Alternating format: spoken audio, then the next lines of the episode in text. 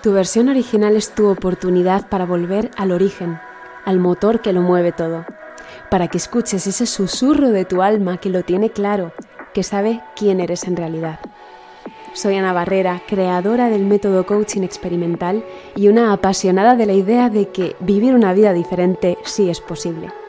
Mi motivación es darte las herramientas que necesitas para hacer que suceda, para que experimentes de una vez por todas tu versión original, esa que no necesita adaptarse y encajar y se muestra al mundo sin adornos, sin exigencias, con menos ruido y más verdad.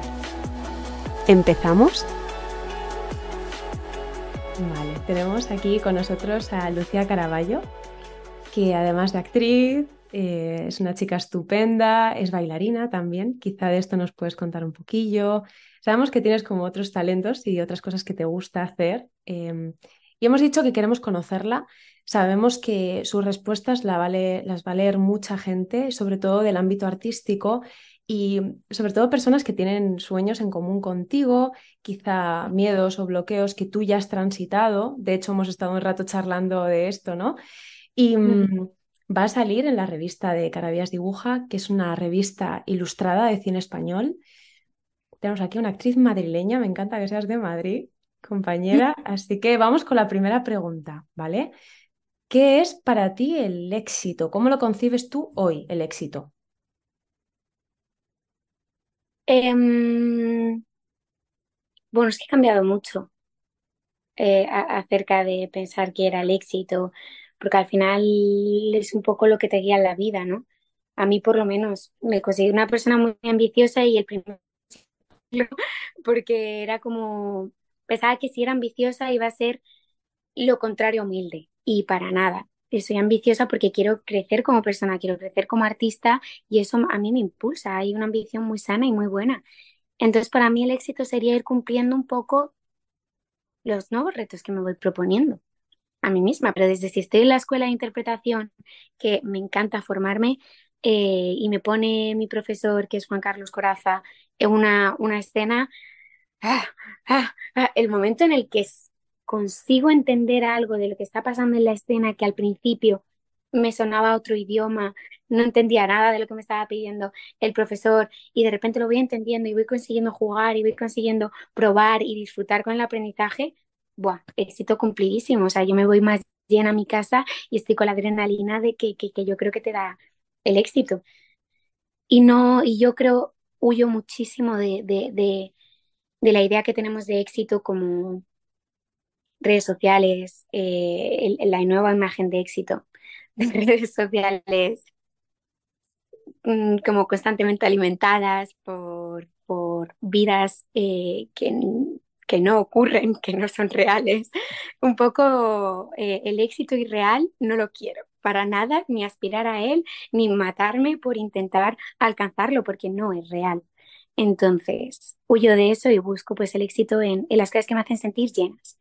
Y una de las cosas que pensé cuando me empecé a formar como actriz, que porque yo ya venía actuando desde niña, y cuando me empecé a formar como actriz, descubrí una cosa que es que por mucho que yo quiera ser actriz, por mucho que sea mi sueño, mi prioridad es ser feliz. Entonces, no frustrarme, eso me, me aleja de la frustración y me acerca muchísimo al crecimiento. Entonces, para mí el éxito es un poco sinónimo de crecimiento. Hay una frase que yo he escuchado mucho en artistas que es, soy artista para ser feliz. Sí. Yo siempre les digo, la tienes que cambiar, soy feliz para poder ser artista, porque si no eres feliz es, un poco imposible. Me encanta que lo hayas sacado.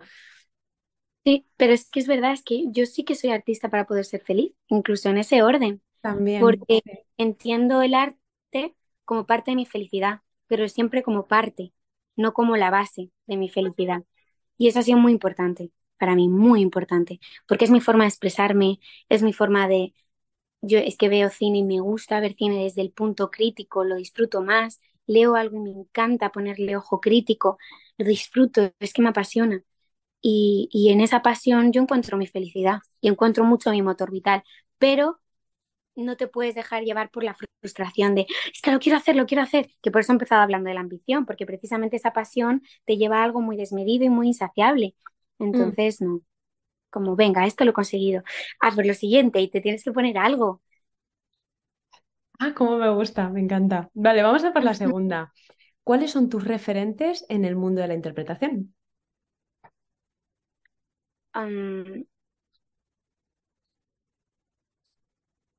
Ay, no lo sé. A ver, es que es un poco cliché, pero es que justo el otro día eh, me bebí que Cristina Barcelona, Penélope Cruz, por supuestísimo, em, Emma Stone, me, me muero, me encanta. Sí, Y me pasa una cosa, por ejemplo, con Emma Stone, que, que para mí es un referente, bueno, y ya como de cine clásico, Betty Davis, Marilyn Monroe, fue un- uno de los, por, las razones por las que yo quise ser actriz, porque su magnetismo hizo algo en mí que, que decía, quiero ser eso. Eh, eh, entonces, Marilyn Monroe, claro. Y con Betty Davis, Emma Stone, me pasan cosas como, además me leí la biografía de, de, de ella, de, de Betty Davis, y, y- y referentes de mujeres que no, que no son canónicamente guapísimas, ¿no? Dentro de que me parecen atractivas y animales de la cámara, y que manejan muchísimo la comedia y que manejan mucho el, el ser capaces de jugar con lo que tienen y con lo que hay. Y eso lo pueden usar para comedia porque son capaces de ridiculizarse, son capa- capaces de pasar vergüenza, que ahí es donde está la comedia, en pasarlo mal tú como personaje para que el público se lo pase bien. Y eso Emma Stone es un especialista y luego te hace un drama y luego te hace un musical y luego te es sexy, luego te es guapa, pero también no tiene problema con, con hacer, con hacer lo contrario. Y a mí esto me ha, me ha enriquecido un montón porque la charla que hemos tenido un poco al principio, sí, eh, yo he tenido, siento que, un, claro, al, al ser niña actriz, que odio este término de niña actriz, pero al haber empezado a actuar muy de niña, he pasado la adolescencia siendo actriz, he pasado la niñez, la adolescencia y ya pues la juventud. Entonces, en mi adolescencia, pues no fue una buena época físicamente para mí y eso, claro, se refleja en los personajes. Entonces, como tu propio pensamiento de, Dios mío, qué mala época física estoy pasando, estoy llena de granos, tengo las cejas así, la sociedad me remarca que no soy una persona atractiva, que no soy una persona guapa. Los personajes que me dan no son de eso. Para mí eso era como una lucha de autoestima muy heavy, porque yo quiero ser actriz, no soy guapa, entonces los personajes que me van a dar, lógicamente, son de la friki, son de la persona de la que se ríen, son de la rara, son de la chica que da miedo, y tienes que aceptarlo y abrazarlo y disfrutarlo. Y a mí eso, buah, ha sido un, ha sido un, un- un- un, vamos, aprendizaje personal enorme. Y mm, sigo en él, ¿eh? Sigo en él y sigo peleándome conmigo misma para dejarme disfrutar de lo que puedo dar, mm, aunque no me guste lo que doy, porque al final es, es que es lo que tienes y no puedes luchar contra ello. mm. Y te quitas responsabilidad, ¿no? Porque Un en montón. acting pueden percibir que, por ejemplo, una persona es súper mala y le dan un... O sea, y él es un buenazo en su día a día, ¿no? Y, y le dan papel de, de malo y dices, pero uy, o narcotraficante y dices, uy, ¿no? Sí, pero al Aceptar, final las sí, personalidades es algo como más, ¿no? Al final es nuestro trabajo, jugar a tener diferentes personalidades, pero el físico que tienes es el físico que tienes y lo que das de primeras es lo que das. Y eso puedes intentar cambiarlo, pero creo que siempre va a ser con opciones que no son muy acertadas para mí, que no las quiero para mí y que respeto muchísimo que la gente las haga, pero que no, que no las quiero para mí. Y entonces las actrices que me recuerdan eso Sí, que me recuerdan que está bien ser como eres, que no tienes, porque hay un pensamiento que es, que es muy normal, que cuando no te sale un casting de pensar, ¿por qué no? ¿Por qué no? Si lo quiero, si, si lo haría todo por ese personaje. Bueno, porque no lo das, porque es tan sencillo como que no lo das, porque tu físico, porque tu voz, porque tu presencia, tu energía, no lo da, pero das otras cosas. Entonces, si das otras cosas y no aceptas lo que tu personalidad expresiva es y da de primeras, que luego puedes jugar y transformarla. Claro, es nuestro trabajo. Pero entonces las actrices que me recuerdan eso y que lo abrazan y que lo aceptan y hacen de ello una, una virtud y algo como un sello identificativo, a mí me inspiran una barbaridad, pero una barbaridad, porque me hacen aceptarme y quererme un montón y usarlo a mi favor, usar mis diferencias y precisamente esa imagen de actriz como perfecta, vestida perfecta en un, en una gala y demás, no, no me hace luchar por ella. ya. Wow, me encanta. Me gusta mucho. Me recuerda mucho a una vez hablando con una actriz que decía que se había empeñado tanto tiempo a estar en Netflix que de repente se para un día y dice, pero yo, pero si es que en realidad a mí me da igual estar en Netflix no, eso no es el éxito para mí. Y este mensaje que tú acabas de dar, Lucía, te juro que a cientos de actores, actrices les va a dar una dosis de calma de, ¡buah, es verdad! Va por otro lado. Va por, es mirarse y ver qué tienes tú que ofrecer, pero con cada separata de casting que te llegue. Decir, esto a mí me provoca esto, voy a confiar al 100%, no voy a intentarme ir a una idea de cómo debería ser, pero desde físicamente hasta emocionalmente. O sea, la, la emoción, tu cuerpo, es lo que tienes y va a ser suficiente o no va a ser lo que mejor cuenta la historia. Entonces te libera un montón, porque mm. cuando no me cogen en un casting pienso, es que yo no tengo la materia prima, ni emocionalmente, ni de vivencias, ni de background, ni de imaginación, ni de voz, ni de físico, para contar esta historia como la quieren contar y cuando me cogen me libera mucho también para jugar. De venga, ah. vamos, el instinto me lleva por aquí, pues venga, el director, ah, no, que no, es que quiero un poco más de esto, venga. Y ya la transformación, claro. Claro, porque ahí sí, ¿no? Ahí lo básico lo tienes ya después, libertad. Wow. Claro. Vale, vamos con la siguiente. ¿En qué momento tuviste claro que querías ser actriz de, de manera profesional? Claro, en tu caso fue desde muy pequeñita. Puede ser bueno, de manera profesional, ¿cuál fue quizá el punto de inflexión de quiero dedicarme a esto para siempre? Es que de niña la palabra profesional, claro, No, no se entiende mucho. Yo me acuerdo de eh, con cinco años me apuntaron a teatro porque era muy tímida, teatro del cole. Y, mm, y yo me acuerdo de ver cine y de ver que había niños y que me encantaba el teatro en el cole y decir, yo también quiero estar como en la pantalla, pues cuando veía a Charlie la fábrica de chocolates, la niña del pelo, em, que se llama Sophie Robb, la actriz, eh, pelo rubita así cortado, y, mm, y decir que quiero estar en la pantalla también. Me la paso muy bien jugando a hacer otras cosas, quiero, quiero jugar a eso en la tele y se lo dije a mi madre que quería hacer películas, pero claro, no sabía que hacer películas significaba ser profesional. Y mi madre me hizo caso a los ocho años. Y con ocho años me apunté a una agencia. Entonces no, no recuerdo que fuera como una decisión muy consciente, porque fue como una extraescolar más casi. Lo que pasa es que esa extraescolar pues se han mantenido el gusto y, y me seguía interesando hasta que se ha vuelto mi, profesión. Pero no lo repito. ¿Has tenido algún momento, eh, o sea, pasando adolescencia, que dijeras, quizá, o sea, no sé si tú ya has dado por hecho desde entonces, desde que empezaste, este es mi camino, o si has tenido algún momento de duda de, ¿realmente este es mi camino? ¿O podría probar otra profesión? ¿Eso, eso lo has vivido alguna vez? Claro, un montón un montón porque, mm, porque por ejemplo, em, cuando terminé la primera temporada de Estoy Vivo, sí. Em, que era toda la época que yo siento que ha sido mi cambio más grande como persona, em, yo era súper tímida, yo venía del instituto, de, de lo que hemos hablado de pues no encajar mucho. En Estoy Vivo yo estaba súper tímida, me encantaba eh, me lo pasaba muy bien, como sobre todo en el momento en el que decían acción, pero el momento previo de sociabilizar con el equipo, de mm, rodaje es muy exigente a nivel personal y a nivel sociable para el actor. Creo que para todos los departamentos, pero para el actor sobre todo porque tiene obligación de relacionarse con todos los departamentos, con el departamento de dirección, con el departamento de arte, porque usa el atrezo con el departamento de vestuario, con el departamento de maquillaje y peluquería, con el departamento de cámara, con sonido. O sea, es una profesión que al final, si eres tímida, te sientes como un poco invadida por muy respetuoso que sea el equipo, porque, porque claro, te microfonan, te, te visten, te maquillan, que es contacto, es hablar con la gente.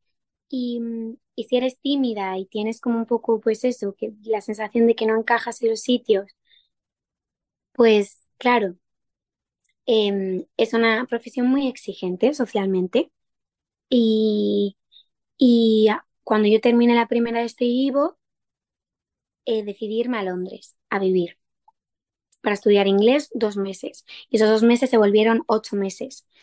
Entonces, en esos ocho meses yo me lo pasé súper bien.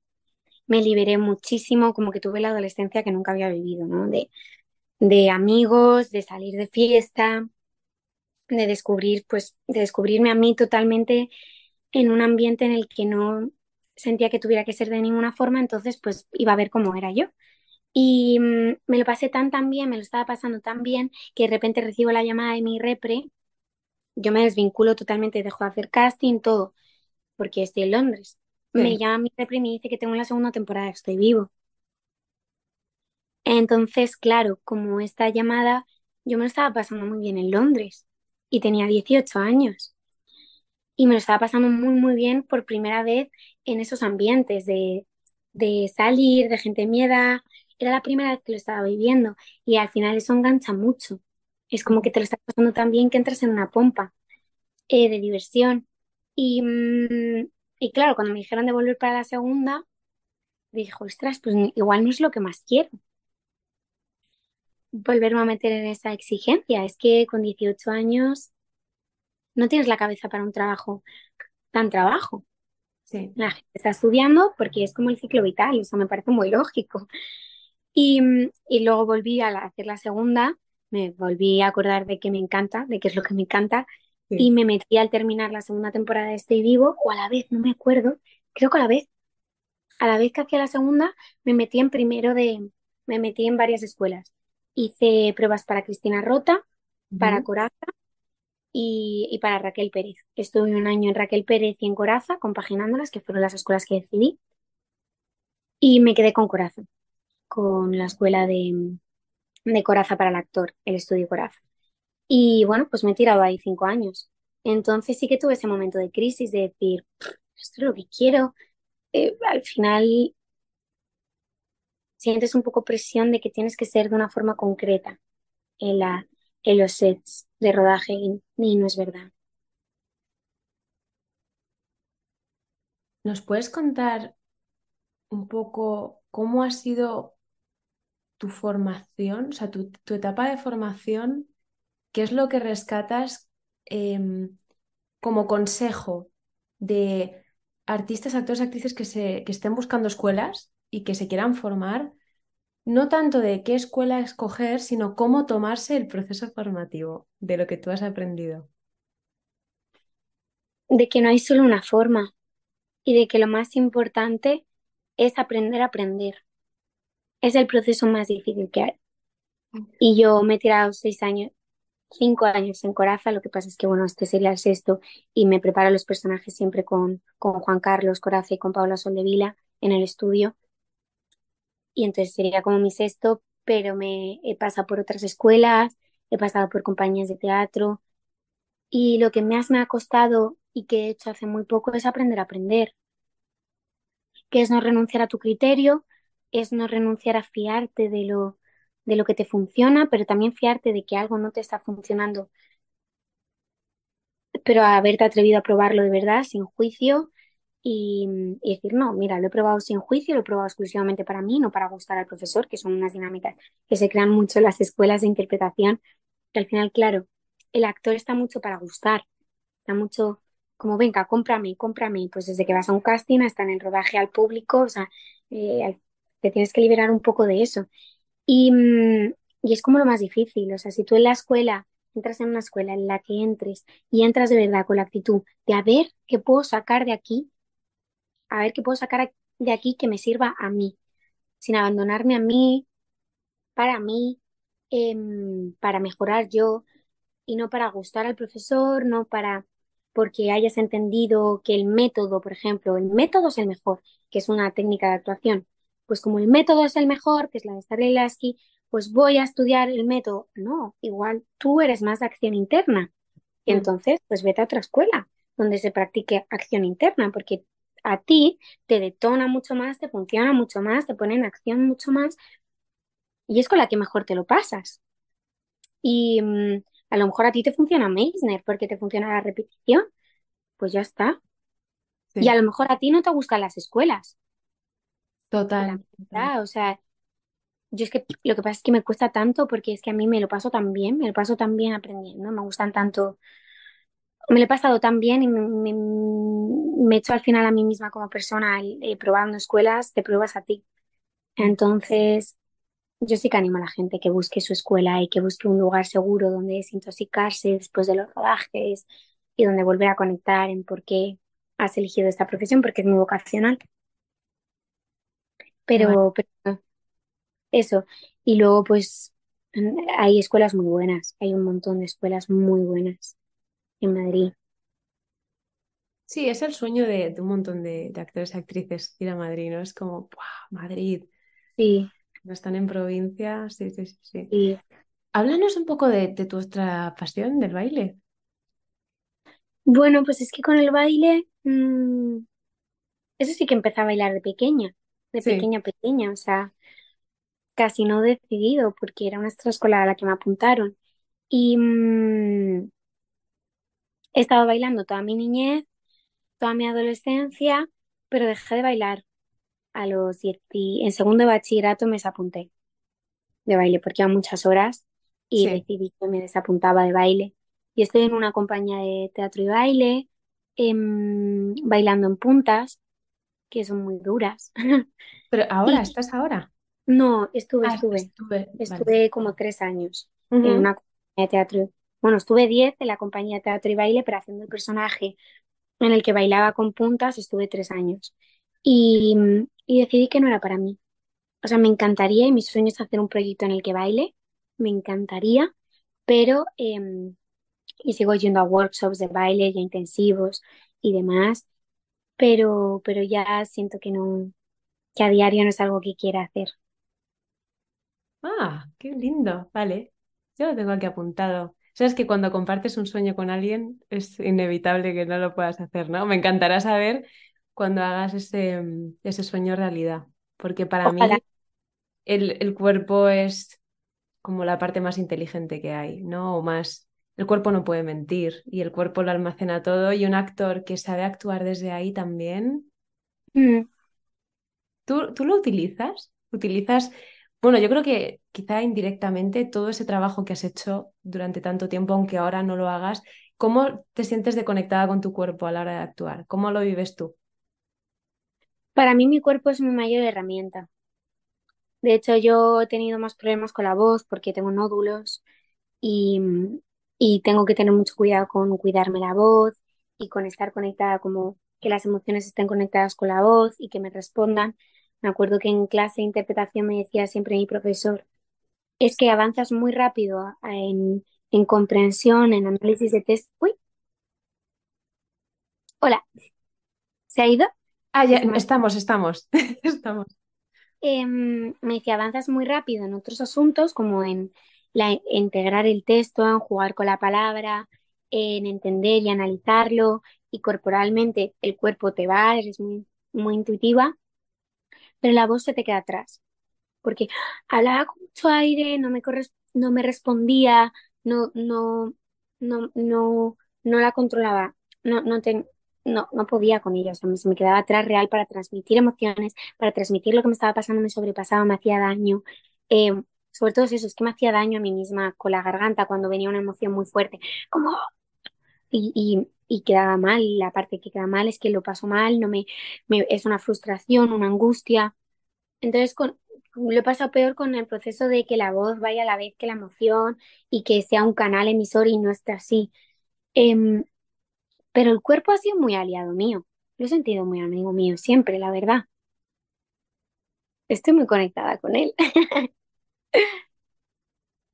¿Qué tip le darías a alguien que está transitando lo mismo con la voz, aunque sea diferente, el sentir que no expresan con la voz lo que quisieran expresar. Esto lo he encontrado eh, muy en común de personas altamente sensibles que dicen es que no hablo bien, no eh, proyecto, es como una autopercepción también, o sea, como temas de la voz, de yo expresándome a través de la voz. ¿Qué es para ti ahora que tú ya has pasado ese proceso? Bueno, estoy en ello. He tenido dos afonías en este último proyecto. Siempre tengo afonías. Em, porque tiro mucho, la cierro, hablo con aire. Al final son, es que pueden ser un montón de cosas, pueden ser malas costumbres. Yo creo que es ponerse en manos de profesionales, aprender a, eso, a pedir ayuda, si alguna herramienta tuya, pues ser un bloqueo emocional, puede ser, puede ser que tengas bloqueos emocionales, puede ser que tengas el cuerpo más rígido, más tenso, no te acompañe, te estén pasando mil cosas, pero tu cuerpo está así. Pasa un montón.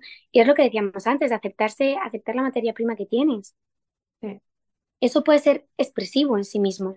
Que eso es algo en las escuelas que no te lo dicen tanto, porque al final aspiran, como escuela y como profesores, a que todo tu mecanismo esté a favor de narrar y, y transmitir emociones. Pero es que eso en sí mismo puede ser algo expresivo.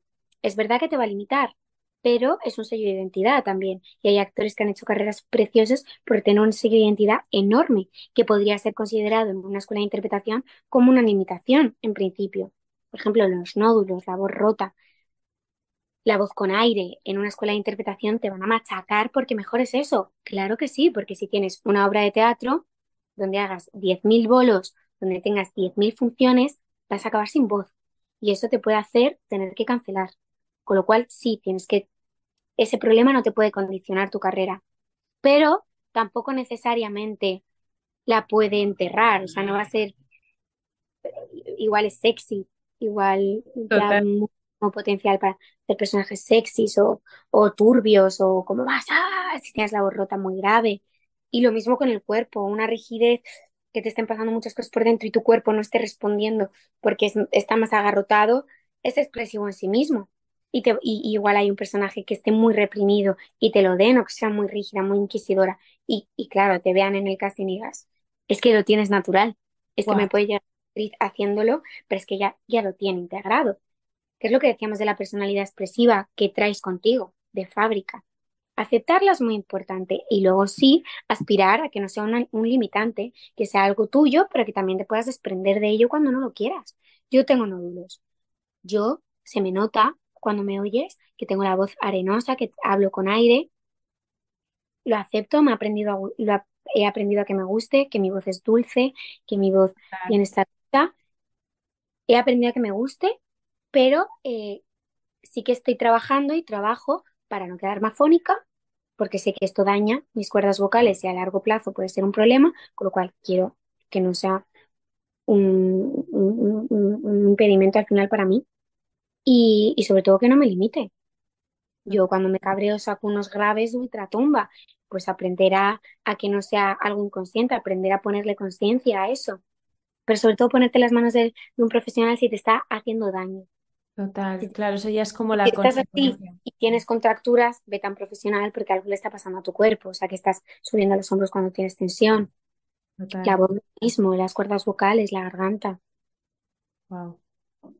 Sí, es, eh, se lo dicen a los cantantes, cantar es la forma, la máxima exposición emocional que pueda haber. Y con el habla es igual, ¿no? Es como, esto es lo que hay. Cuando una persona tiene mucho que dar emocionalmente, cuesta sacarlo, ¿no? Qué mm. bonito que, lo compartas. Te voy a hacer una pregunta así como más eh, divertida. Eh, ¿Alguna anécdota de la serie No me gusta conducir? ¿Que recuerdes? Eh, uf, un montón. Es que fue un rodaje muy guay. Ya hace un año. Hace un año que, que la grabé. Pues yo me acabo de sacar el carné sí. de conducir y, mm, y bueno, el, el, coche que conduce Yolanda, que se supone que lo conduce súper bien y que aparca súper bien, en una secuencia que lo tenía que aparcar y era como que el, profesor estaba súper orgulloso, David Lorente, de mí. Sí. Eh, no sé, estaba, estuve como cinco minutos maniobrando y yo ya sudando, pero yo lucía sudando. De repente llega Borja Cobeaga, el director. Era la tercera toma que yo no conseguía aparcar el coche, no lo conseguía meter en el hueco. Y llegaba Borja Cobeaga, hace así la ventanilla, súper agobiado, bajo la ventanilla, dice, Lucía, em, no pasa nada, no pasa nada, todo bien, pero una pregunta, ¿esto es lo mejor que lo puedes hacer? que es como la peor frase que le puede decir un director a una actriz, porque claro, esto es lo mejor que lo sabes hacer. Y yo, Entonces tuvieron que abrir más el hueco y fue un desastre. Ese coche también lo rayé. Sí, un día también que justamente decían, eh, pero Yolanda va a ir ya a, a la a Juan Diego porque él como que no iba a ir al examen de conducir porque no estaba preparado. Y decía, ah, Yolanda, pero tú vas a ir. decía, sí, bueno, por probar. Y decía el profesor, sí, bueno, por probar, por probar, Yolanda ya está preparada. Entonces yo giraba el volante y le daba marcha atrás. Pues giro el volante y yo súper metía en el personaje, giro el volante, meto marcha atrás y una... Y es que lo rayé entero. Y fue muy gracioso porque justo después de la frase de, sí, porque Yolanda ya está preparada. Y nosotros, claro, un ataque de risa y de repente un escalón y de repente me subo a un bordillo y hago... O sea, fue, fue un show. Yo conduciendo en esa serie, creo que ninguno de ellos se subiría a un coche conmigo voluntariamente después de este rodaje.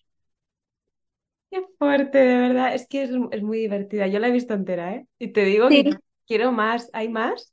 ¿Habrá más? No lo sé, no lo sé. De momento no, no hay noticias de segunda temporada, ojalá, porque ha funcionado muy bien. Joder, yo lo veía como si fuera una serie pequeñita y iba viéndola con mi chico y decía, pero esto es fantástico, los dos muertos de risa, hay un buen reparto y yo te quiero compartir a título personal que tienes algo ahí que yo creo que no eres ni consciente de lo que tienes dentro para ofrecer. Mm, gracias, qué bonito. Y ahora conociéndote en este rato, porque ya llegamos al final, que quiero dejarte comer y que sigas con tu día, em, que la verdad que tendría muchas más preguntas para hacerte. Me he saltado la mitad de las que tenía en la lista porque... Porque hablo mucho. No, porque se puede llegar a mucha profundidad y eso es fantástico y es lo que nos gusta eh, de conocer a alguien, que una entrevista no tiene que ser un currículum, para eso te vas a Wikipedia, yo creo. Pero mm, decirte que, que cuanto más adentro, más, más te va a llevar a oportunidades, porque tienes mucho dentro, un montón, como muy, mm, algo muy puro, muy inocente, muy, como de mucha marca personal, ¿sabes? Como ese magnetismo que tú admirabas, tú lo tienes. Yo te veía, la serie, pero esta chica, o sea, de verdad, creo que le tengo que decir, ojalá sea consciente de lo que tiene, pero si es consciente de que tienes más aún, y que sigas, por favor, sigue, sigue, sigue, sigue, de verdad. Sí, sí. Y es justo yo creo que un poco la conclusión que, que, que, lo que se repetía todo el rato en todas las preguntas, ¿no? La marca personal. Sí. Pero para ello, para eso hay que aceptarlo y es aceptarte. Aunque no te guste, confiar en que es tuyo y es lo que tienes, lo único que tienes. Total, total, es lo único garantizado, ¿no? Que no te pueden quitar. Garantizado, totalmente. Sí, sí. Qué guay, Lucía. Pues me ha encantado. A mí también, ha sido un placer. ¿Sí? ¿Te has sentido cómoda? Sí, súper cómoda. Ha sido una charla que da mucho gusto. Pues nada, todo esto lo leerá gente estupenda, así que has aportado un montón. En una hora de tu tiempo has aportado a un montón de gente. Darte las gracias de parte también de Manu, que él, yo le pregunto, oye, ¿por qué has elegido a Lucía? Me dice, es que estaba viendo la serie y digo, tengo que escribirla porque esta chica tiene que aportar en la revista. Y digo, ah, claro, porque para mí fue después y yo a raíz de eso, como yo no tengo HBO, yo me he puesto la serie y me la he visto en un día. Anda. Pero feliz y diciendo, por favor, más, más, más, Manu, tú mándame todas las entrevistas que tengas eh, porque te conocía, pero te conocía de trabajos previos y ha sido una sorpresa. Y de hecho, me voy a sacar el carnet de conducir gracias a ti, porque yo no lo tengo. ¿En serio? Ah, mira qué bien. a mis 30 años no. ¿eh? Te han dicho, venga, va, es el momento. Es el momento de sacárselo. Qué Qué guay. Qué guay, qué guay. Gracias, gracias, Lucía, de corazón. Gracias. Es un placer. Un beso muy fuerte, muchas ah, gracias. muy bien, gracias. Gracias. Gracias de corazón por escuchar el episodio. Quiero decirte que el hecho de que lo hayas escuchado hasta el final dice mucho de ti. Estoy segura de que has tenido la oportunidad de sacar tus reflexiones, de anotar tus frases favoritas. Recuerda que me hace muchísima ilusión leerte por redes sociales, ya sea compartiendo una story con tu frase favorita, ya sea mandándome un mensaje directo a Coaching con Ana para seguir teniendo motivación para compartir por aquí y también para llegar a más y más personas como tú. También tenemos en la descripción de este episodio un link donde vas a encontrarte siempre con las novedades, recursos, herramientas que vamos sacando en coaching experimental. No te vayas muy lejos y síguenos de cerca porque venimos muy pronto con nuevos episodios. Gracias.